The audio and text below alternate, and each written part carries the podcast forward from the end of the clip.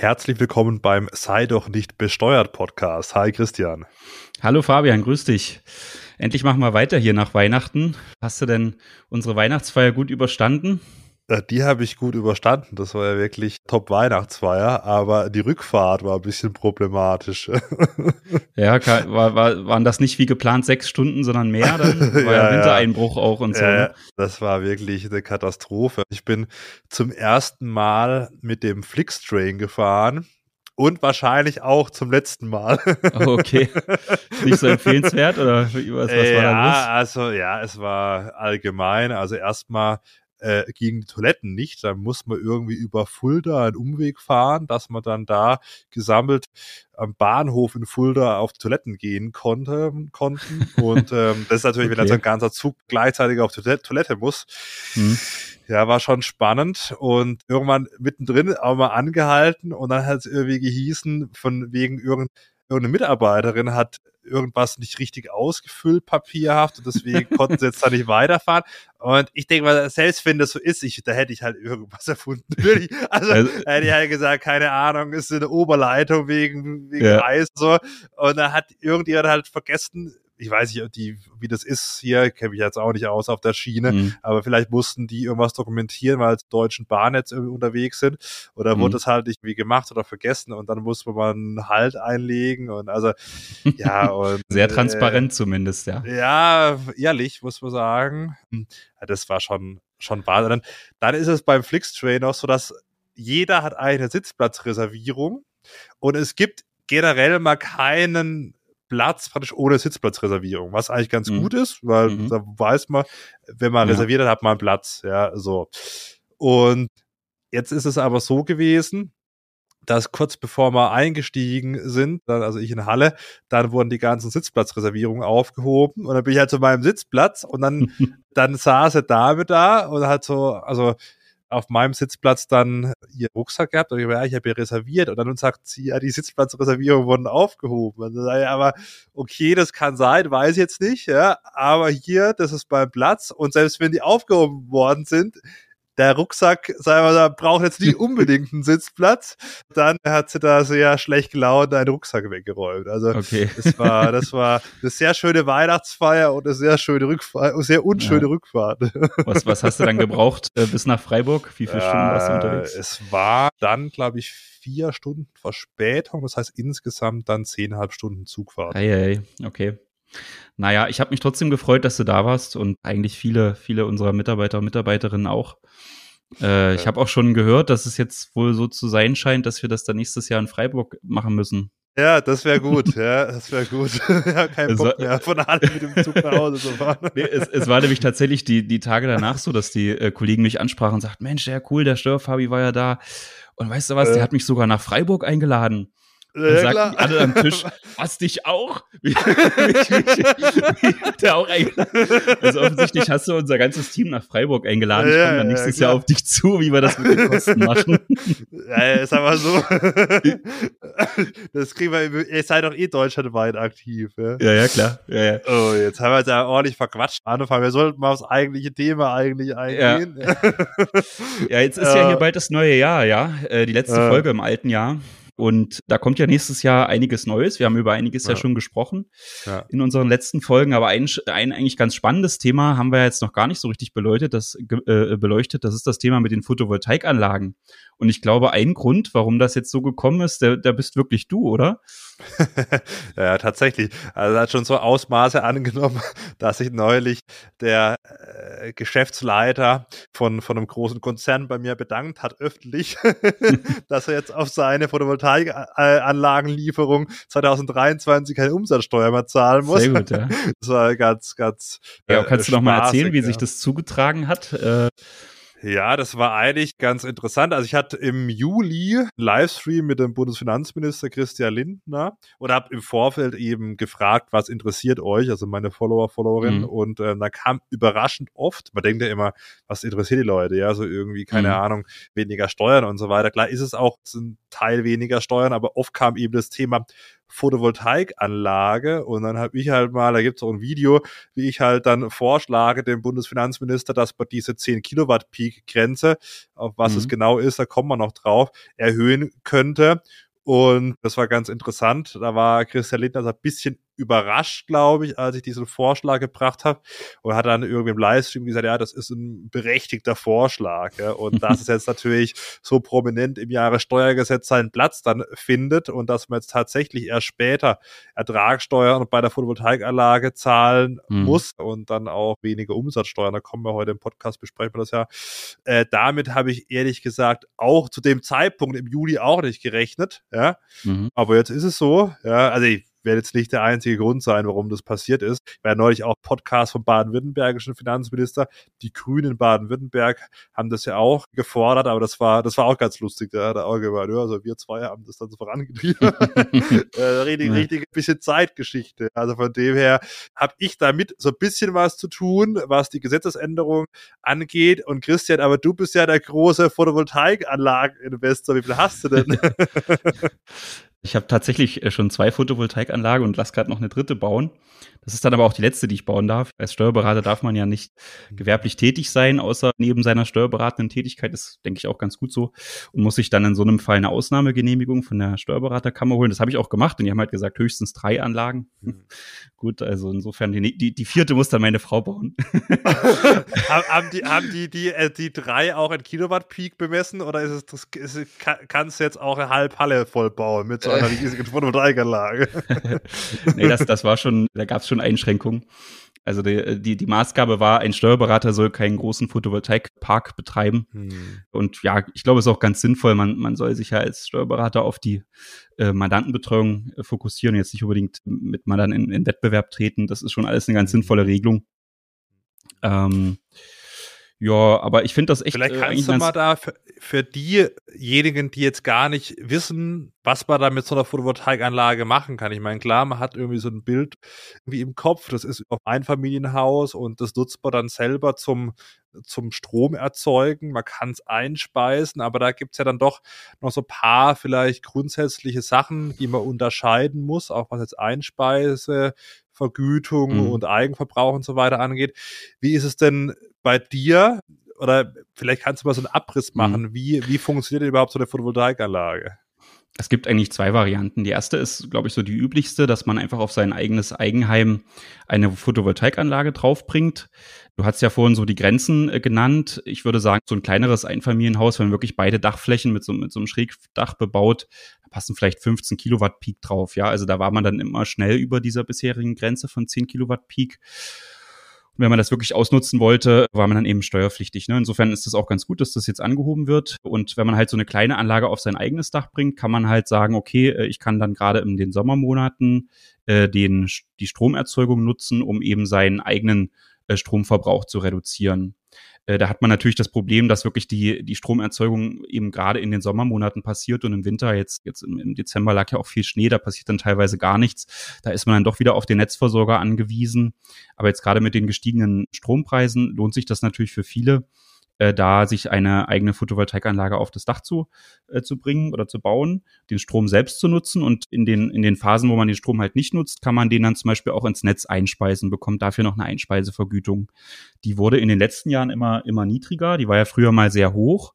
Das war ja so das große Thema, dass das echt, echt auch ein spannendes Investment wurde. Die ist aber jedes Jahr gefallen oder eigentlich sogar jeden Monat, diese, diese gesetzlich vorgeschriebene Einspeisevergütung, sodass das irgendwann dann eigentlich kein lohnendes Investment mehr war. Und äh, jetzt äh, ab 2023 wird es, ist es aus meiner Sicht für den Eigenverbrauch eigentlich wieder sehr spannend, weil die Strompreise halt sehr hoch geworden sind. Der eine oder andere hat sich ein Elektroauto gekauft und außerdem sind die Einspeisevergütungen jetzt wieder gestiegen. Die sind jetzt so bei, ich glaube, acht Cent äh, pro Kilowattstunde, wenn man den Strom einspeist und auch privat nutzt da kann das schon, schon ganz lohnenswert sein, dass sich das auf das eigene Haus zu bauen und äh, damit den Eigenverbrauch zu koppeln. Es geht mhm. jetzt, ist jetzt aber auch möglich, dass, die, dass das zweite Modell, was denkbar ist, dass man einfach ein, ein Dach pachtet, beispielsweise von einem Landwirt oder so. Ja, der hat halt eine große Fläche, große, große Dachfläche, die äh, frei zur Verfügung steht oder eine, eine Freiflächenanlage ohne Dach einfach auf die, auf die Erde gebracht, wo man dann so einen Photovoltaikpark hinbaut und den erzeugten Strom zu 100 Prozent einspeist. Da ist es so, dass es da auch eine Einspeisevergütung gibt. Die war bisher auch dann sehr niedrig. Da gab es jetzt eine, auch eine Reform. Ich glaube, ab 30.06.22 Stunden war das, dass man deutlich höhere Vergütung wieder bekommt. Wenn man den Strom voll einspeist und nicht selbst nutzt, ist man sogar bei 10, um die 10 Cent je Kilowattstunde. Kommt so ein bisschen auf die Größe der Anlage an. Und man kann aber auch äh, den Strom am direkt vermarkten, also dann wirklich über den von dem hohen Börsenmarktpreis für Strom profitieren. Und da ist echt jetzt gerade letztes Jahr durch den Krieg natürlich auch oder die, die Energiekrise sind die, sind die Preise eben auch für die Photovol für den Photovoltaikstrom enorm äh, gestiegen, sodass man da richtig gut mit verdienen konnte, wenn man den Strom halt äh, über die Direktvermarktung dann angeboten hat. Also diese Photovoltaikanlagen sind eigentlich ein ganz interessantes Investment man kann da schon so mit Renditen von 6, 7, 8 Prozent rechnen, äh, mit einer ganz seriösen Wirtschaftsplanung. Das ist also dann doch sehr sicher, dass man diese äh, Renditen erzielen kann. Und hinzu kommt eben noch, dass es bei diesen äh, größeren Anlagen, wenn man jetzt nicht von dieser Steuerbefreiung profitiert, über die wir heute sprechen, da kann man natürlich auch steuerlich ganz gut noch was machen über diesen Investitionsabzugsbetrag. Auch aus, aus steuerlichen Gesichtspunkten ist das dann ganz interessant. Ja. Das war doch mal eine gute Zusammenfassung. Bisher war es ja immer so, dass diese steuerlichen Pflichten dann die Rendite doch ein bisschen gemindert haben, weil mhm. man musste, also entweder man macht natürlich selbst die ganze Deklaration, also ja, Einkommensteuererklärung, Anlage IUR, ja, Anlage G, dann Gewerbesteuererklärung, aber wir haben es ja schon mal so ein paar Mal angesprochen, es gibt jetzt eben diese Neuerung. Ja, mhm. vielleicht gehen wir erstmal wir zwei Neuerungen. Mhm. Die erste ist in der Einkommensteuer und die zweite in der Umsatzsteuer. Und bei der Einkommensteuer ist es besonders interessant, weil diese Neuerung gilt rückwirkend ja, zum und 22 äh, in der Einkommensteuer. Also bisher war es so, wenn man Anlagen gehabt hat, äh, über 10 Kilowatt Peak, ja, dann war das ein, ein Gewerbebetrieb, man muss die ganze Sache machen und steuerlichen Erfassungsbogen ausfüllen und so weiter und so fort. Und jetzt wurde diese Grenze hochgesetzt auf 30 Kilowatt Peak, ja, zumindest bei eben auf Einfamilienhäuser mhm. oder eben ja nicht äh, den Wohnzwecken, die in den Gebäuden gelten beispielsweise auch Carports, zählen da dazu. Da ist es bei 30 Kilowatt Peak.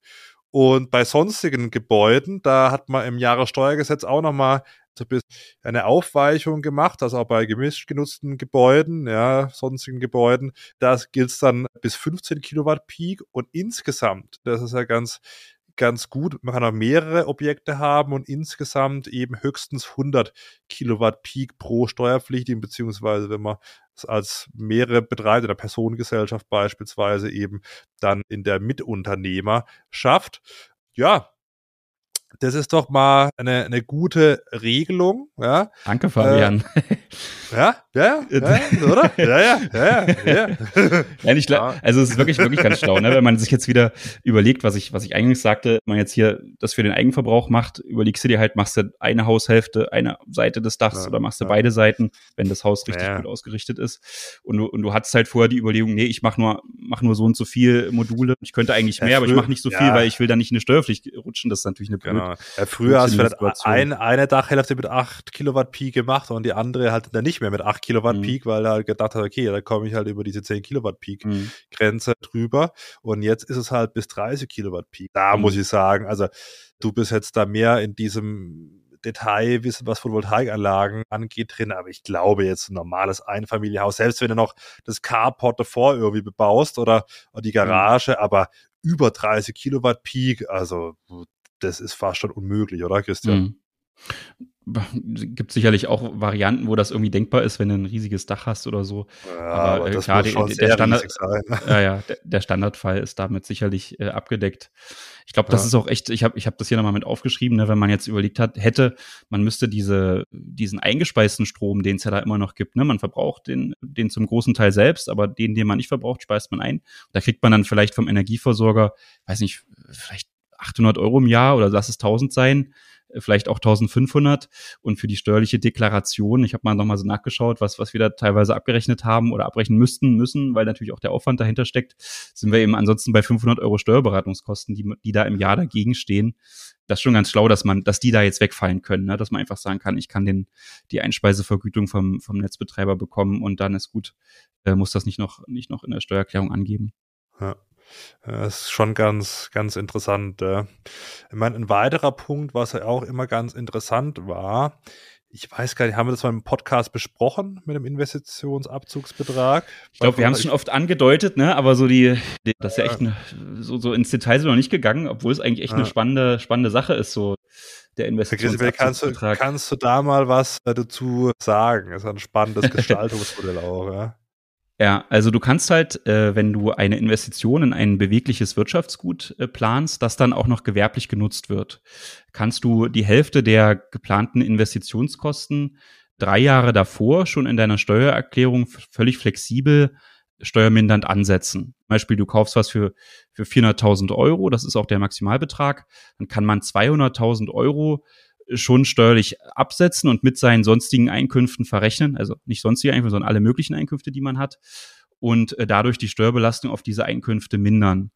Und das ist natürlich äh, super spannend für Personen, die vielleicht bald irgendwie gerade einen sehr hohen, sehr hohe Abfindungen oder besonders hohe Einkünfte in einem Jahr erzielt haben und in den folgenden Jahren dann nicht mehr, weil sie vielleicht in Rente gehen oder äh, weil, weil, ne, weil einfach ein ganz besonderes Jahr war. Solche Personen, die jetzt gerade ein Corona-Testzentrum betrieben haben, die Einkünfte fallen dann weg, solche, solche Dinge oder so. Und dann kann man halt äh, dadurch, dass man so eine Investition äh, dann vornimmt, die sich ja dann, wie wir gerade schon besprochen haben, auch rentieren kann, äh, kann man damit eben auch noch Steuern sparen und somit die einen Teil der Investitionen letztendlich durchs Finanzamt bezahlen lassen. Und das, der Clou ist eben, wenn ich das vielleicht nochmal ausführen darf, ich ja, sagte ja, ja gerade, es muss ein Gewerbebetrieb sein und es muss ein bewegliches Wirtschaftsgut sein. Und ich ergänze immer noch des Anlagevermögens. Ja, ja, genau, stimmt, kein, keine Waren oder so, ne? Genau, kein, kein Warenbestand. Genau. Und jetzt natürlich die Frage, ja, so ganz beweglich ist ja so eine, so eine Photovoltaikanlage eigentlich nicht. Äh, könnte man zumindest jetzt mal äh, dagegen halten. Aber das ist eigentlich geklärt, dass, äh, obwohl die Anlage eben doch fest mit dem Dach verbunden ist, das trägt auch die Finanzverwaltung so mit, kann man diese Photovoltaikanlage als bewegliches äh, Wirtschaftsgut eben betrachten, zumindest im steuerrechtlichen Sinne, und kann eben deswegen auch für so eine Investition diesen, diesen Investitionsabzugsbetrag äh, nutzen. Und äh, vielleicht das nochmal abschließend zu sagen, es ist halt auf jeden Fall spannend, wenn man hohe Einkünfte hat und eben im Spitzensteuersatz ist und ganz besonders, wenn man eben so eine äh, so eine Abfindung bekommen hat, beispielsweise für den, für den Verlust des Arbeitsplatzes oder weil man sein Unternehmen verkauft hat, weil dann kommt noch hinzu die sogenannte fünfte Regelung. Äh, diese führt zu einem besonders niedrigen Steuersatz auf diese Abfindung oder diesen Veräußerungsgewinn des Betriebs, wenn man ansonsten keine hohen Einkünfte hat. Also und meistens ist es ja so, jemand, der eine hohe Abfindung kriegt oder einen hohen Verkaufsgewinn aus seinem Unternehmen, der hatte ja auch so immer hohe Einkünfte, sodass diese Fünftelregelung meistens nicht so sehr äh, viel bringt. Aber man kann halt dazu kommen, dass die viel bringt, wenn man diese hohen Einkünfte neutralisiert oder einfach verrechnet mit diesen Verlusten aus diesem Investitionsabzugsbetrag. Natürlich jetzt sehr ja. äh, mal viele, viele Fachbegriffe, ja, ja, aber du kannst ja genau das mit einem Beispiel mal plastischer machen. Ja, ja vielleicht hat eine Photovoltaikanlage, die kostet irgendwie 100.000 Euro. Ähm, das ist schon eine ordentliche, ja. Und man bildet jetzt eben einen Investitionsabzugsbetrag von 50.000 ja, Euro und dann drückt es zu versteuernde Einkommen, mal vereinfacht, beispielsweise von 100.000 dann auf mhm. 50.000 Euro. Das heißt, man hat dann, ist dann nicht mehr im Spitzensteuersatz drin und spart sich dann eben, ja, vereinfacht gesagt, da 42 Prozent Steuern. Stimmt jetzt in dem Beispiel nicht so 100 Prozent, aber man kann natürlich dadurch ohne dass man was investiert hat. Und man muss diesen Investitionsabzugsbetrag auch nicht mehr äh, benennen, ja, im Gewerbebetrieb, mhm. dann eben steuern, ohne irgendwas im Prinzip gemacht zu haben, außer eben das angegeben zu haben, dass man das kauft. Allerdings, wenn man es eben dann nicht investiert, also dann ist jetzt nicht so, dass man da ungestraft davonkommt, dann muss man genau. eben sechs Prozent pro Jahr an Strafe zahlen. Mhm. Also Zin Strafzinsen letztendlich, ne, die man ja. dann auch, genau. Ja, also jetzt ist natürlich die Frage, was macht man eigentlich, wenn man bisher vorhatte, seine Photovoltaikanlage mit so einem Investitionsabzugsbetrag anzuschaffen und jetzt auf einmal mhm. ist diese Anlage dann steuerfrei, weil jetzt diese Neuregelung gekommen ist. Kann man dann den Investitionsabzugsbetrag trotzdem noch auf diese zukünftig steuerfrei betriebene Photovoltaikanlage übertragen? Was ist da deine Meinung zu? Ha. Ja, also ich würde sagen, nee, was ist deine Meinung dazu? also ich, ich sehe es auch skeptisch. Es gibt allerdings doch den einen oder anderen Steuerberater, der sagt, ey, das müsste funktionieren und wenn nicht, also es ist dann eigentlich halt zu erwarten, dass zu dem neuen Jahressteuergesetz oder der Gesetzesänderung dann irgendwann ein Schreiben des, des BMF kommt, wo dann eben dazu vielleicht auch was, was gesagt wird und wenn da jetzt das vielleicht heißt, nee, es geht nicht, kann man ja trotzdem versuchen, das zu erklagen also das, das bleibt noch abzuwarten, ob das, ob das funktioniert. Ich würde halt ja. sagen, das sind ja auch geringe Beträge, ne? Also wenn du jetzt sagst, eine 30 kWP-Anlage, was zahlst du dafür? Vielleicht 50.000. Also geht's über um einen äh, Investitionsabzugsbetrag von 25.000 Euro. Also ich weiß nicht, ob ich mir dafür jetzt so, so ein Finanzgerichtsverfahren äh, hm. ich glaube, würde. Ich glaube, es wird schwierig, weil die haben ja rausgenommen, dass man die Investition benennen muss. Ja. Mhm. So, und dann könnte man sagen, okay, klar mag es das für eine Photovoltaikanlage geplant haben, aber ist ja, ist ja uns faktisch egal. also da bin ich mal gespannt, ob das doch funktioniert. Aber die Frage ist, wie viel es dann betreffen wird, wie viel dann wegen so Beträgen schon IAB gebildet haben. Mhm. Ja. Na, der eine oder andere ist ja auch der Auffassung, man, muss, man sollte jetzt, wenn man das vorhat, unbedingt noch den IAB bilden. Ach so. Jetzt zum Beispiel in, in, in der 21er Steuererklärung, wenn also schon klar ist, dass man das machen will. Ja, ja also wir, wir haben es mal angesprochen, ja. wenn man im Einzelfall das machen will, muss man vielleicht noch mal tiefer einsteigen, äh, was da die, mhm. die Aussichtschancen sind. Ich kann sie jetzt auch nicht genau beziffern mhm. oder benennen, ja. Spannend. Sag mal, eine Sache zum, zum IAB müssen wir, glaube ich, noch sagen, also zum Investitionsabzugsbetrag. Wir haben das ja gerade so angepriesen als großes Steuersparmodell. Man muss natürlich aber beachten, wenn man jetzt so eine größere Anlage hat und man hat so einen Investitionsabzugsbetrag gebildet und die, die Anlage läuft dann und erzeugt Strom und der wird dann vergütet und man hat Einnahmen, dann kann man die Anlage natürlich nicht mehr so, so hoch abschreiben. Ne? Das muss man natürlich dann beachten, dass man später wahrscheinlich dann ein bisschen höhere Einkünfte haben wird, die man dann auch später eben versteuern muss, mhm. wenn man vorher den Investitionsabzugsbetrag gebildet hat. Ja, Im Prinzip ist ein Liquiditätsvorteil. Ja. Es kann ja sogar zu einem mhm. Steuernachteil werden, je nachdem, mhm. wie halt die Einkünfte dann in den nächsten Jahren sind. Und das weiß man eben nie. Ja. Klar, wenn man jetzt ein Unternehmen hat, was, was immer irgendwie gleich funktioniert, der auch mal verrechnet die ganze Geschichte, dann ist es nicht so tragisch, aber es kann theoretisch auch dazu führen, dass es eben einen Steuernachteil gibt dann auf die lange mhm. Sicht. Ja, man müsste dann eigentlich die Anlage im dritten Jahr wenn dann diese Behaltensfrist vorbei ist für den Investitionsabzugsbetrag. Man muss nämlich dann diese Anlage zwei Jahre gehalten haben. Ansonsten fällt das Ganze wieder, wird das Ganze wieder rückwirkend aufgelöst und man muss die Steuer mhm. nachzahlen. Äh, da müsste ja. man natürlich überlegen, und man hat dann hohe Einkünfte nach im dritten Jahr, äh, kann man die Anlage vielleicht auf die Kinder übertragen äh, oder auf eine GmbH oder so. Also ja. man kann dann schon überlegen, was noch so geht. Oder davor hat die Ehefrau die Anlage schon gekauft. ja, das ist, glaube ich, auch eine ganz gute Gestaltung, ne, die sich jetzt anbietet, weil was machst du denn zum Beispiel, wenn du äh, jetzt so eine Anlage auf dein Gewerbebetriebsdach äh, bauen willst? Oder wie jetzt bei uns auf unsere, auf unser Steuerkanzleigebäude, ja, da ist auch eine Photovoltaikanlage drauf. Aber wenn ich das jetzt mache, dann kann ich natürlich, dadurch, dass ich aus den Stromerlösen, die muss ich ja dann nicht versteuern, de dementsprechend kann ich natürlich dann auch mhm. die äh, die Kosten für die Anlage nicht steuermindernd äh, abziehen. Mhm. Das ist ja blöd, ne? Ja. ja.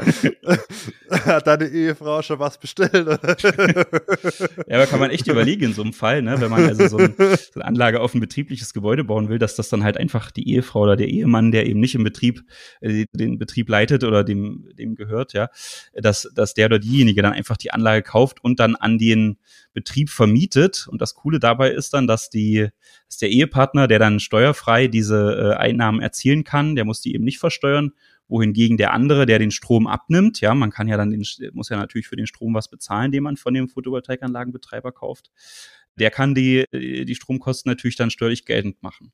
Hm, hm. Und insofern ja. okay, Chris, ich hole dich aber jetzt aus dieser Situation raus, indem ich, indem ich sage, man kann natürlich so Paarkosten immer noch ansetzen. Wenn man jetzt beispielsweise auf dem Dach irgendwas montieren lässt, ja, dann ist es ja also zumindest wenn es sich im Rahmen von einer Neubaumaßnahme, einer richtigen Neubaumaßnahme vom Gebäude erfolgt, dann ist es meine Auffassung nach so, dass man die Handwerkerkosten zumindest mal noch 20 Prozent dann von der Steuer abziehen darf bis 1200 Euro. Teilst mhm. du das auch? äh, die Auffassung? Das, das wäre jetzt ja der Fall, dass man es aufs Privathaus baut, ne? Genau, genau, genau. bei den Handwerkerleistungen. Ja, ja würde ich eigentlich auch würde ich eigentlich auch schon so sehen. Das, ich glaube äh, auch. Eigentlich Sinn, ne? Wenn man wenn man es nicht mit dem Neubau macht, glaube ich. Also wenn mhm. man jetzt direkt halt man baut ein Haus und in dem Zuge vom Neubau baut man dann gleich äh, praktisch mit dem Dach diese Photovoltaikanlage drauf, dann könnte es schon schwierig werden, vielleicht. Mhm. Ist natürlich jetzt auch alles so, pff, ja, gibt es noch nicht so wenig Erfahrungswerte.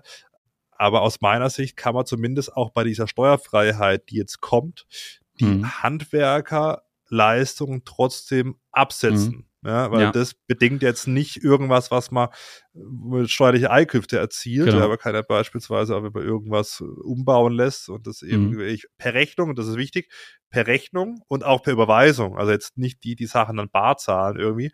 Da kann man es nicht abziehen von der Steuerschuld, aber aus meiner Sicht kann man dann bei Photovoltaikanlagen, auch wenn sie dann steuerfrei sind, ab beziehungsweise mhm. dann schon ab diesem Jahr ist ja, das ist ja äh, rückwirkend zum ersten ersten, dann müsste man eigentlich diese Geschichte, die Handwerkerkosten, wenn man eine Rechnung hat, es überwiesen hat, trotzdem abziehen dürfen. Ja, also mhm. bis 1200 Euro. Mhm. Mhm. Das ist sowieso eigentlich ganz interessant mit diesen Handwerkerkosten und haushaltsnahen Dienstleistungen, äh, dass man, wenn man jetzt so ein Haus neu baut, dann immer das ein oder andere Gewerk dann erst beauftragt, wenn man schon eingezogen ist oder die, die, das Haus im Prinzip fertig ist, ja, und, und nutzbar ist, dass man vielleicht dann erst den Garten machen las, lässt oder so, weil dann, dann ist man eben in dem Bereich, dass man diese äh, Kosten, zumindest 20 Prozent davon dann von der Steuer wieder bekommt, weil es eben, wie du es gerade schon sagtest, die Voraussetzung ist, dass es nicht für Neubau gilt, aber sobald der mhm. Neubau eben fertig ist und dann damit kein Neubau mhm. mehr ist, ja. alles, was danach kommt, äh, geht halt schon wieder oder funktioniert, mhm. ja. Genau. Ja, soll man, soll man mal auf die Umsatzsteuer, jetzt haben wir viel über die Einkommensteuer mhm. gesprochen, soll man auf die Umsatzsteuer eingehen. Da gilt es jetzt nicht zum 01.01.2022, sondern erst ab dem 01.01. 2023 ein sogenannter umsatzsteuerlicher Nullsteuersatz, wie man so schön mhm. sagt. Ja, voll interessant eigentlich. Ne? Ich glaube, das haben wir jetzt das erste Umsatzsteuergesetz, dass es so einen 0 Prozent Steuersatz gibt. Wir haben ja sonst nur den 19-prozentigen und den 7-prozentigen Umsatzsteuersatz.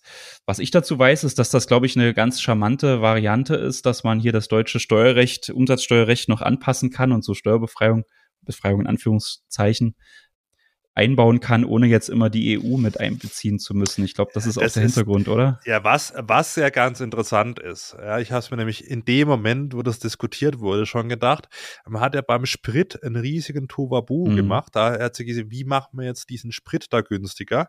Und mhm. hat dann ja befristet für drei Monate im, im Sommer die Energiesteuer dann gesenkt auf das Minimum und hat da argumentiert, man kann die Umsatzsteuer nicht auf Null senken, maximal auf fünf Prozent. Ja, so. Jetzt senkt man hier ja, die Umsatzsteuer auf null Prozent und kann die Vorsteuer aber trotzdem noch ziehen. Ja, das ist ja schon wirklich ganz interessant, dass das überhaupt so möglich ist und ohne große Aufregung. Also ich weiß gar nicht, ob das überhaupt bei irgendjemand angesprochen hat, ja. aber das geht jetzt, ja. Also das mhm. ist schon ganz interessant, nachdem man sich da auf alle, alle vier da gestellt hat beim Sprit und der Umsatzsteuer. Macht man jetzt mal entspannt und ich sag mal so, eine Photovoltaikanlage ist mal vom äh, Preis her ein bisschen teurer als paar, paar Tankfüllungen. Schon spannend, ja. Mhm. Kann, kann ruhig äh, Mode werden, finde ich. ja, alles, alles auf 0% runter. Ja, das glaube, das, das glaube ich eher nicht, weil wenn man sich ja. mal die Steuereinnahmen anguckt, da ist die Umsatzsteuer auf Platz 1. Ja, ja, ja das stimmt schon. Ja. Also, nee, aber, aber wollen wir es mal kon ganz konkret machen? Also, was ja, heißt ja, das denn jetzt eigentlich? Also, jemand, der eine Photovoltaikanlage verkauft, also es geht jetzt um den Unternehmer, ne, der, der also jetzt Anlage, aber dazu gehört auch zum Beispiel der Wechselrichter oder der Batteriespeicher, also alles, was eben für diese, für das Photovoltaikprojekt benötigt wird. Wenn der einem das verkauft und die Anlage wird eben auf oder in der Nähe einer Privatwohnung, von Wohnungen oder von, von Gebäuden, die im Gemeinwohl stehen oder, oder öffentlichen Gebäuden, die sind auch begünstigt. Also diese vier äh, Wohnungen, Privatwohnungen, öffentliche Gebäude oder Gebäude, die dem Gemeinwohl dienen. Wenn dort Photovoltaikanlagen errichtet werden, dann kann der Installateur letztendlich diese Anlage ohne Umsatzsteuer verkaufen. Bei Anlagen Und, bis 30 Kilowatt Peak, ja. Also so wie ich das verstehe, du kannst mich gleich korrigieren, ist es so, dass man bei Anlagen bis 30 Kilowatt Peak davon ausgehen kann, ohne weiteren Nachweis, dass diese Wohnung, dass diese Voraussetzungen erfüllt sind, dass die Anlage hier auf Privatwohnungen, Wohnungen oder öffentlichen Gebäuden ist. Ich meine, dass ah. grundsätzlich auch größere Anlagen gehen. Dann muss man okay. natürlich genauer nachweisen, dass es eine Anlage für so einen Zweck ist. Ja. Ja, interessant. Da müsst ihr, müsst ihr selber nochmal in den Entwurf schauen vom Jahressteuergesetz, aber ich gehe mal davon aus, stimmt, was du sagst. wenn, also wenn, ich also ich habe es zumindest so, ich habe, ich muss gestehen, ich habe so aus dem Gesetz rausgelesen. Ja, äh, ja. Also steht jetzt genauso in dem 12 Absatz 3 drin, dass eigentlich diese 30 ja. Kilowatt Peak dort nur die Frage des Nachweises betreffen und, okay. und dass man eben ansonsten einfach einen Nachweis erbringen muss, ne, wenn die Anlage größer ah, ist. Okay. Da ist natürlich dann wieder der, der Punkt, wie erbringt man den Nachweis. Ne? Das heißt, äh, wenn man also beauftragt wird mit einer größeren Anlage, müsste man ja dann mit gucken, also irgendwie äh, muss es genau aus dem Auftrag herausgehen, wofür, also auf was für einem Gebäude diese Module und der Wechselrichter und so weiter installiert wird. Und äh, dass da eben auch entsprechend Wohnungen äh, sich in dem Gebäude befinden, das ist natürlich dann nachzuweisen. Also so steht es im Gesetz. Ich weiß jetzt nicht, ein ja. BMF schreiben oder sowas, dazu gibt es ja noch nicht. Aber naja, das wird kommen, das wird kommen wahrscheinlich. Genau. Es gilt ja auch, also viele haben natürlich auch gefragt, was ist jetzt, wenn ich schon bestellt habe, ja? So, mhm klar, wenn es fertig geliefert ist, jetzt dieses Jahr, weil diese Regelung im Gegensatz zu der Einkommensteuer, das gilt nicht rückwirkend zum 01.01.2022, sondern erst eben zum 01.01.2023, wenn schon fertig geliefert wurde. Klar, habe ich Pech gehabt. Wenn es aber erst 2023 fertig geliefert wird, ja, dann aus meiner Sicht habe ich keine Umsatzsteuer drauf. Ja. Mhm.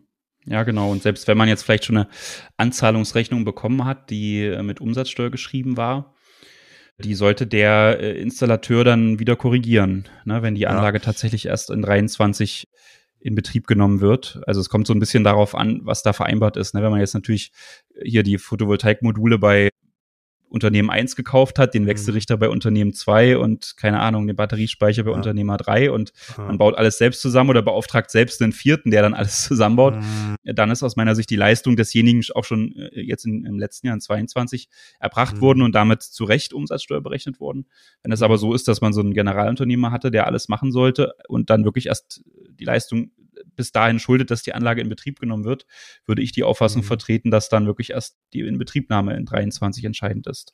Ja, ja, das sehe ich, das sehe ich auch so, aber ich gehe mal davon aus, dass solche Beispielsfälle in einem kommenden BMF-Schreiben nochmal erläutert werden. Mhm. Ich, ich, sehe das schon vor mir, A kauft bei Unternehmer 1 irgendwie einen Wechselrichter und so weiter. Ja, ja. Aber ich sehe das genauso wie du, ja. Ja, die gute Frage ist ja jetzt, was denkst du, werden die Photovoltaikanlagen günstiger?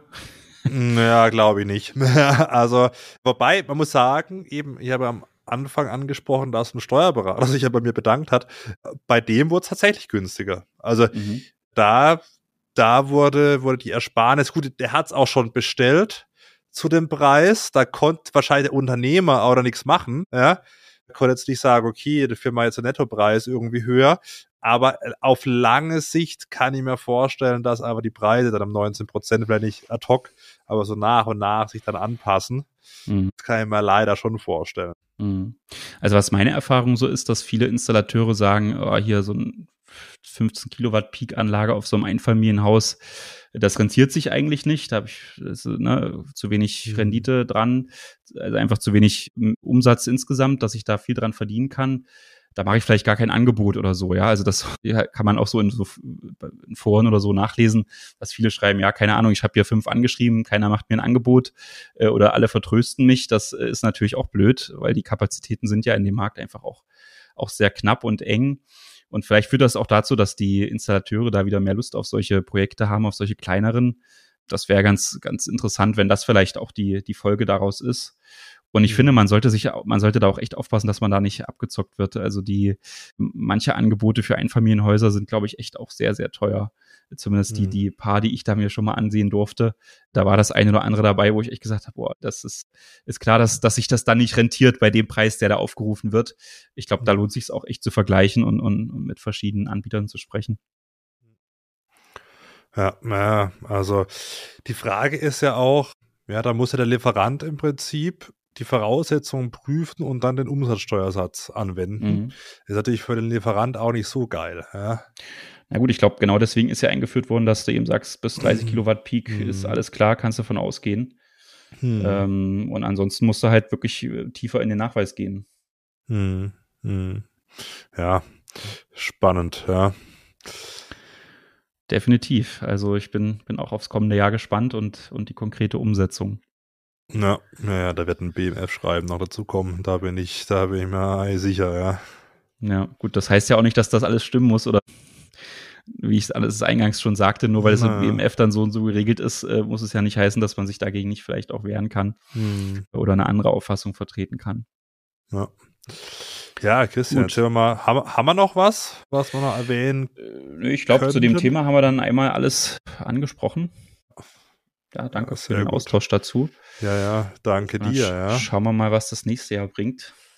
Ja, hoffentlich eine Entspannung der Energiepreise. kommt drauf an, wenn du Photovoltaikanlagen betreibst. Ein Quatsch, das da, kommt, da kommt wieder der, der Kapitalist in, in, in, dir durch. Ja, ja, früher oder später muss ich dann eine Übergewinnsteuer zahlen oder, oder die, ne? Und dann äh, ist eh vorbei. Also, das bringt alles nichts. Hoffen wir auf niedrige Energie, Energiepreise. Ich schließe mich dir an. Gut, Gut ja. alles klar. Dann frohes neues Jahr schon mal, ne? Und äh, bis bald. Bis bald. Ciao, ciao. Mach's gut. Tschüss.